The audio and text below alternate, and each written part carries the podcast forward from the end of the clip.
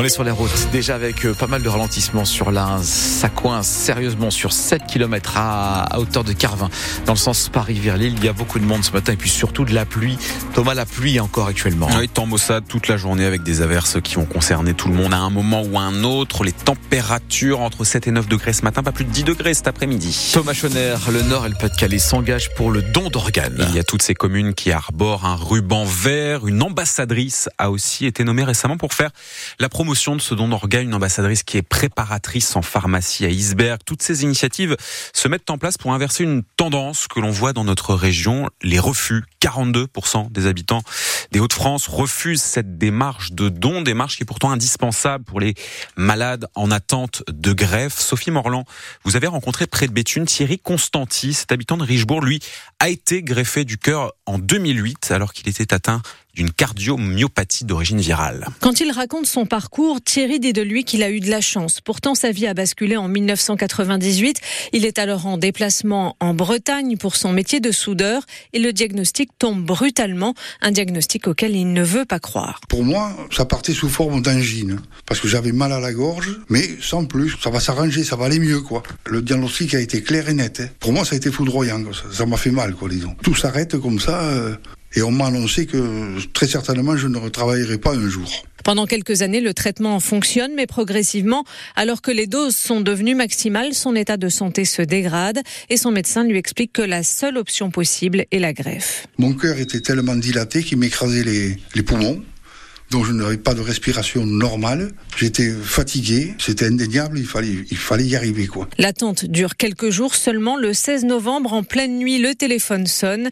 Dès son réveil après l'opération, Thierry sent les changements. Je ne savais pas où j'habitais sur le coup parce que la respiration normale, le, le, le tonus qui revenait, le, tout. Et c'est sa façon à lui de remercier celui qui lui a sauvé la vie. Thierry a choisi depuis de militer sans relâche sur l'importance du don d'organes. Reportage France Bleu Nord, signé Sophie Morland à 8h moins le quart. Notre invitée, elle aussi fait la promotion du don d'organes. Elle aussi est engagée dans une démarche de sensibilisation. Bérénice Bénédicte Hermann, qui est conseillère municipale à Bézieux dans la métropole lilloise.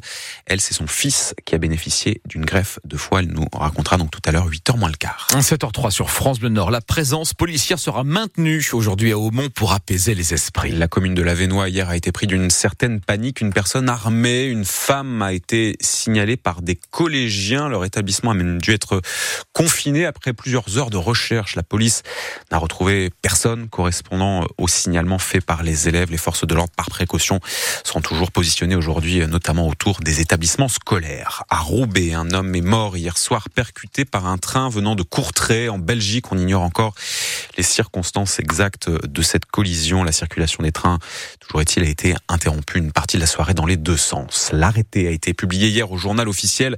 Une centaine de communes du Nord et du Pas-de-Calais ont été classées à leur tour en état de catastrophe naturelle euh, suite aux inondations et aux coulées de boue qui sont survenues du 2 au 12 novembre. Ces communes viennent en fait s'ajouter à la précédente liste publiée le 15 novembre euh, au plus fort des inondations. Vous retrouvez euh, cette liste sur francebleu.fr dans notre article dédié. Les inondations touchent ces jours-ci toujours euh, plusieurs départements français. C'est le cas de la Savoie, de la Dordogne ou encore de la Corrèze. Le texte n'est pas encore finalisé, mais un projet d'accord a été trouvé dans la nuit à la COP 28, COP qui se termine normalement aujourd'hui à Dubaï.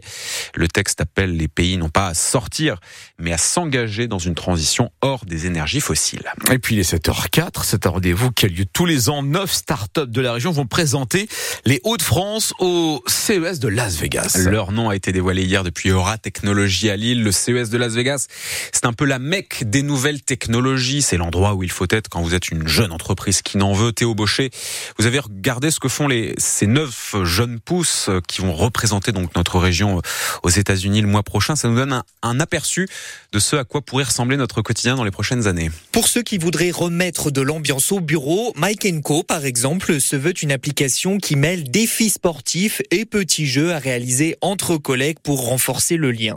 Les sportifs aguerris, eux, préféreront le brassard connecté de Bilab. Il analyse notre transpiration lors de l'effort pour savoir à quel moment s'hydrater ou comment faire la meilleure performance. Si vous êtes plus voiture que marche à pied, une start-up nordiste propose un Airbnb de la borne de recharge électrique. Partage ma borne met en relation ceux qui ont des bornes et ceux qui ont un véhicule électrique.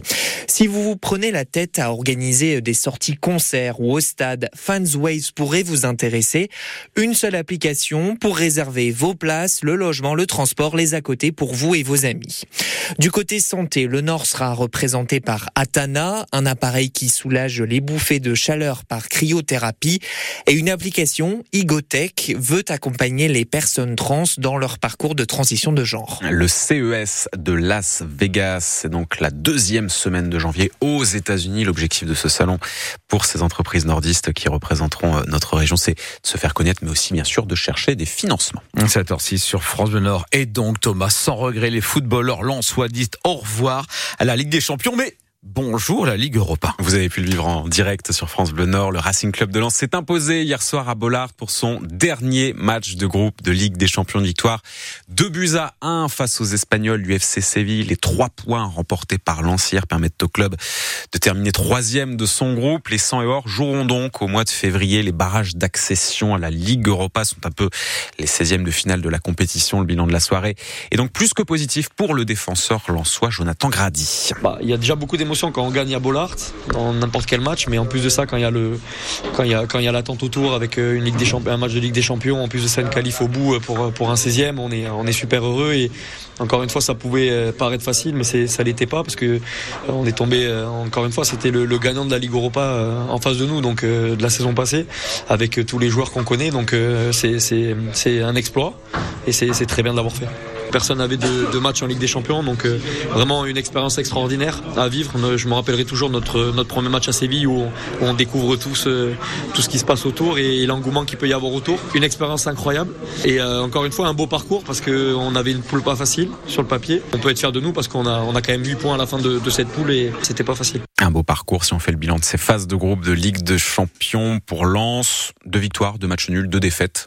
Ça va Au moins on est content. Ça marche par paire. La prochaine étape, donc la Ligue Europa, l'adversaire du, du RC Lens pour les barrages sera tiré au sort lundi prochain. D'ici là, les phases de groupe quand même se terminent. Le PSG joue ce soir face au Borussia Dortmund. joue gros, hein. premier de son groupe. Ouais. Joue gros parce qu'effectivement Paris euh, n'est pas qualifié. Mm. Paris pourrait même, selon le résultat des matchs de ce soir, se retrouver aussi en Ligue Europa. Hmm. On aura l'occasion de débriefer ça demain matin. Autre compétition internationale, les championnats du monde de handball. L'équipe de France féminine s'est qualifiée hier pour les demi-finales en battant la République tchèque 33 à 22.